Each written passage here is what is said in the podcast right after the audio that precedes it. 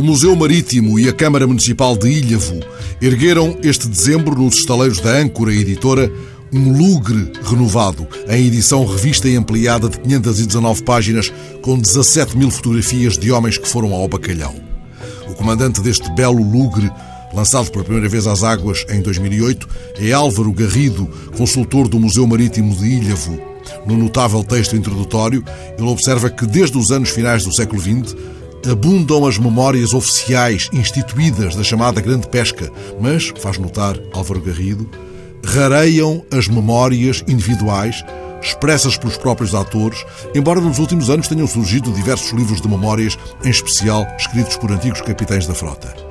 O livro, agora reeditado, revisto e ampliado, exibindo 17 mil nomes e rostos de homens que se fizeram às águas frias nos cisnes brancos da epopeia do bacalhau, sulca, pois, uma ideia que, explica ainda Álvaro Garrido, corresponde a intentos de pluralização da memória e a uma certa pretensão identitária. Folheamos este livro como se entrássemos num lugre como Maria da Glória, ou Argos, ou Hortense, mas de maior calado. Cada página é uma vela branca como as do Gazela I ou as do Santa Maria Manuela. Não precisa este livro de gurupés projetados para vante da proa.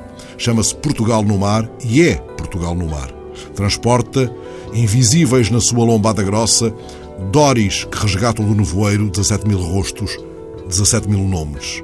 Com este livro rumamos aos grandes bancos, mesmo sem rádio, bússola, roda de leme. Viramos cada página, deixamos-nos tocar por estes olhares que viram o mundo de gafanhas a Grunlândias, estes apelidos de maresia, fão, coentrão, verde, presa, pedra, caravela, arezes, gravato, bonifácio, maravalhas, postiga.